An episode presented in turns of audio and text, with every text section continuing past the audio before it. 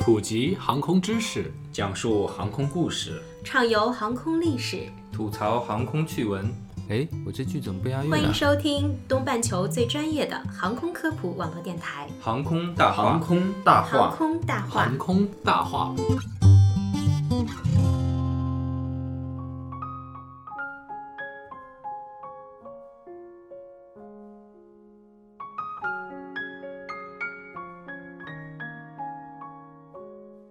因为之前的航班已经在这个维修记录上写了，就是主驾驶这块失灵，通过副驾驶那一侧是可以把这个问题解决掉的。对。但是当这个当班出失事的航班嗯。没有采取这个，他首先主驾驶没有处理好这个问题，同时他也没有让副驾驶 等于没有用这个方法来解决这个问题。那您觉得，呃，没有办法识别和处理这个问题有哪些可能性造成的呢？或者说他们能不能看到这些过去的维修记录？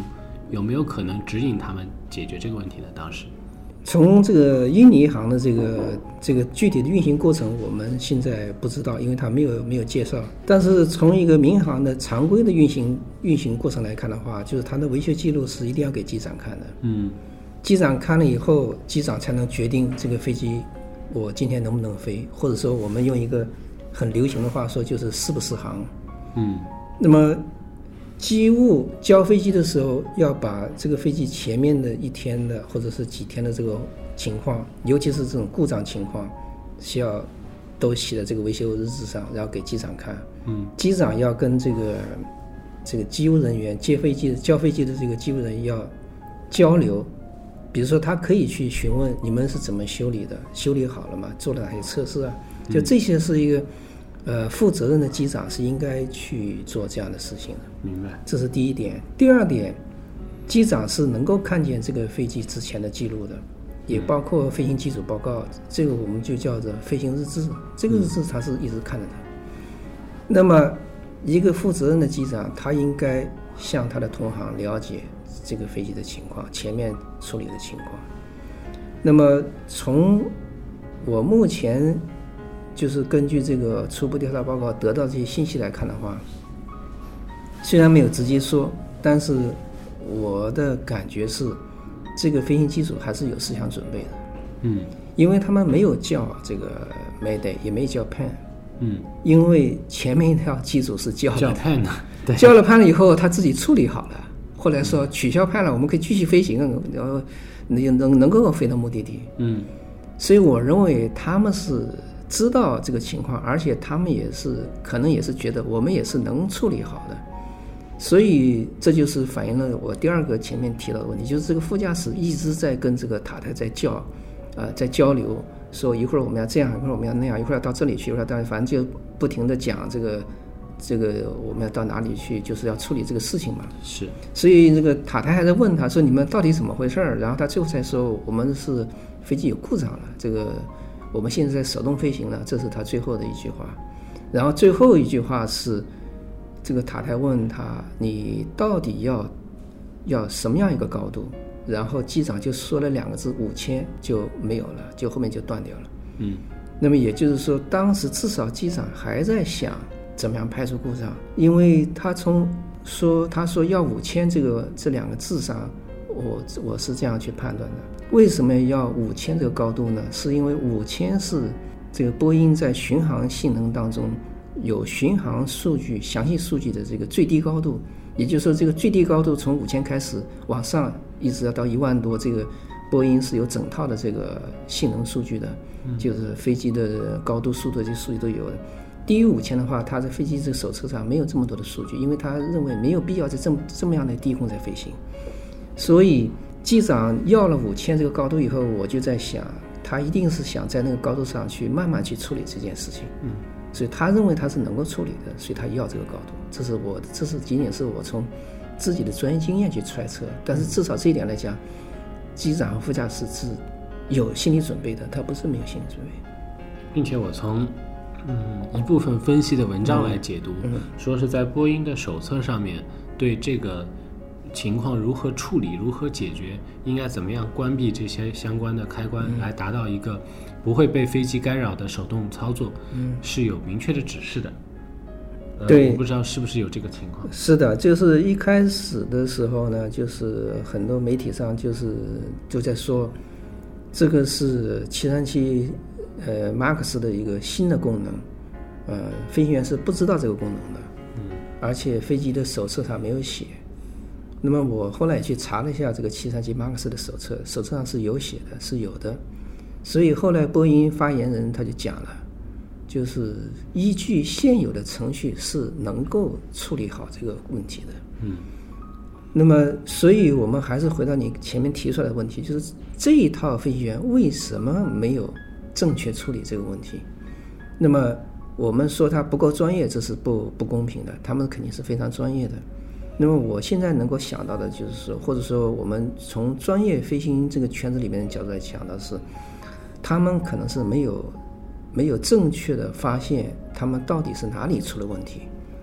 以至于错误的判断了这个他们所面临的问题，所以在用错误的方法和错误的思维去处理这个问题。也就是说，他们说的直白点，就是他们并没有发现这问题的根子在哪里。嗯，那么这样他就没有正确的处理。判断错了问题，对，呃，他就是在用朝着错误的方向去解决这个问题。就是这把脉把错了，然后药也开错了对，结果病人就受不了了。对，那么就像你前面提到的，就是上一个航班的机长呢，也是出现这个问题以后呢，他很果断，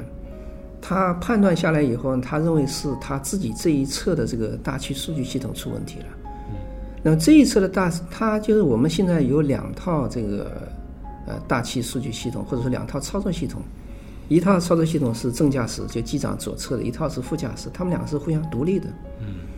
那么既然机长认为我这套操纵系统有问题嘛，那我就不操作了，他就让副驾驶操作。副驾驶操作他是用的他自己那一套系统，他他那一侧的系统，右侧那一套系统。那么他用那套系统呢，他机长这个这套错误的系统他就不工作了，所以他们就平安的回来了。那么这个机组呢，就是像你说的，一直是在这个机长这一侧操作，他没有移交给副驾驶操作。那么从这一点来初步来推断的话，就是他并没有正确的认识到他的错误在哪里。他如果认识到是他自己这一侧的系统出问题的话，那他也会像上一班机长一样，他会把这个控制权交给副驾驶。嗯，这个副驾驶他会把这个飞机飞下来，他只要是发布指令或者跟塔台联系或者怎么样。所以现在是倒过来，是副驾驶在联系。副驾驶联系，我们原来节目也做过，负责联系的那个人他是不操作飞机的。对，那么那一定是机长在操作，那也就是说机长并没有正确识别他这个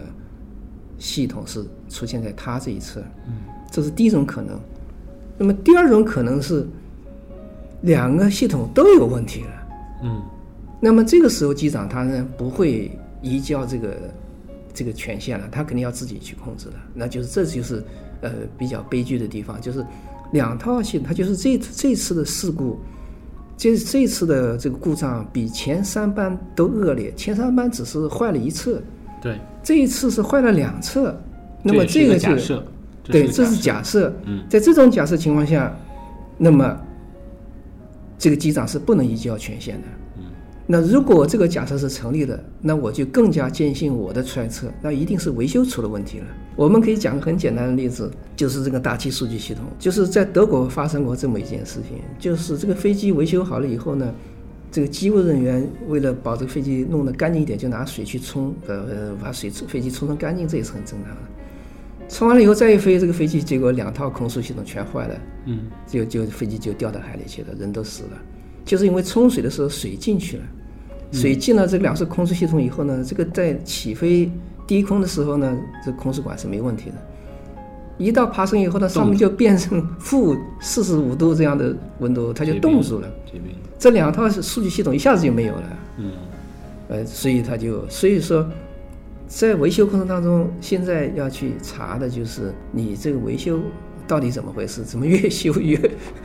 越 越严重了，就是问题在这里。就是这个问题是对不是由维修有一部分责任造成？这个维修现在可能基本上我看也很很难很难说没问题了，因为这个前三次都没维修好，第四次弄不好两边都出问题了，那那就麻烦了，对吧？对，所以我们现在还不能说驾驶舱里边，到底他们为什么会发生误判，或者是他们到底出现什么情况？因为现在还有一个很重要的证据，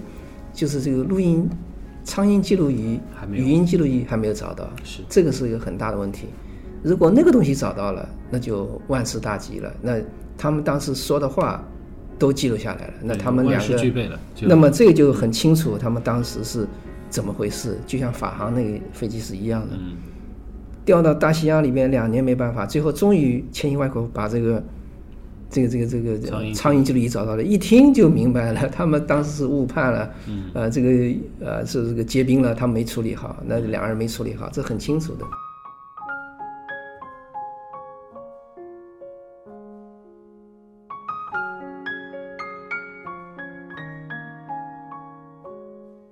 这个事件在没有得到充分的、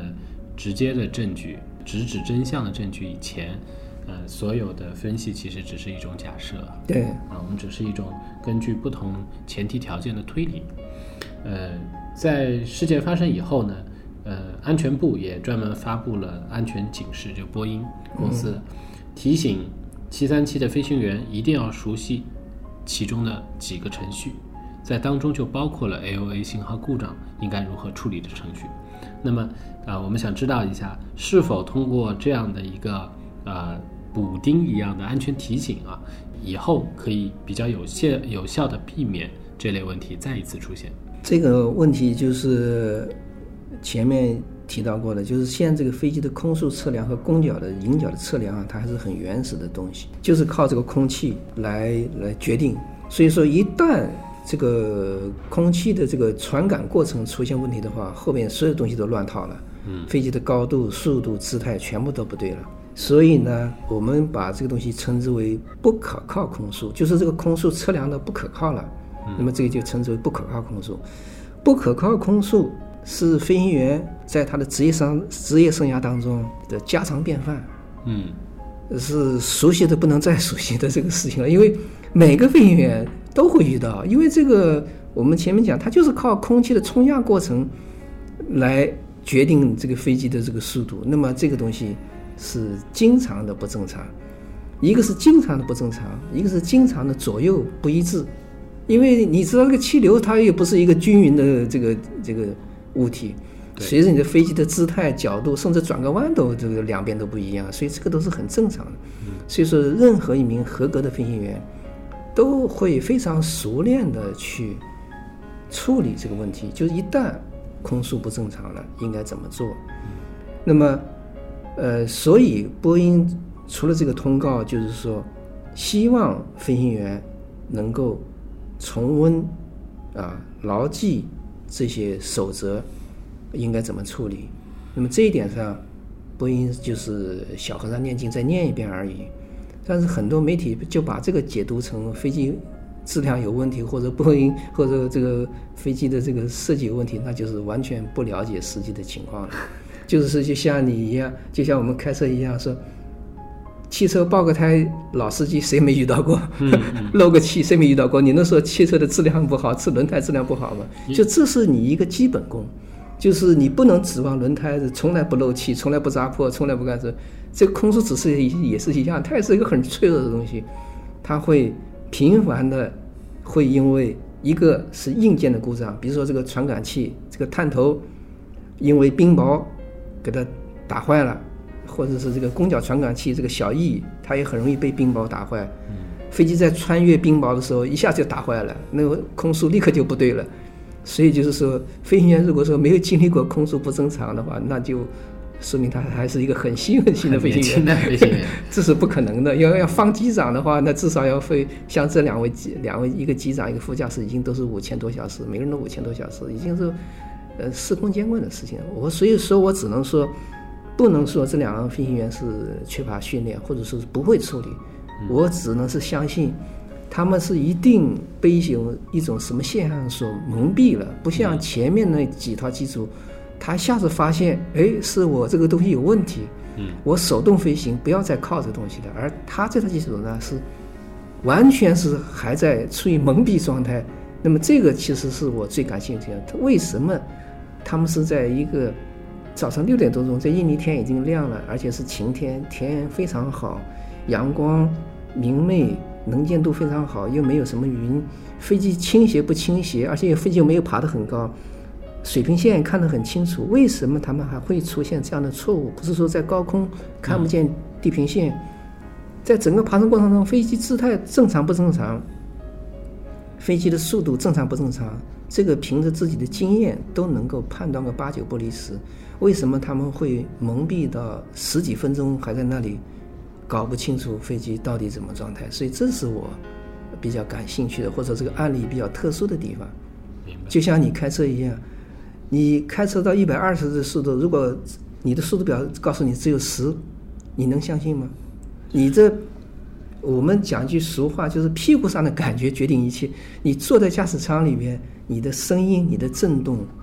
你的整个体感，能作为一个飞了五六千小时的飞行员来说，已经揣得八九不离十了。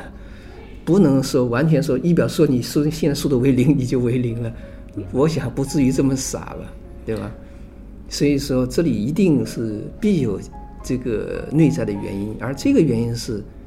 真正是这个案子里边最值得令人感兴趣的地方。所有的程序，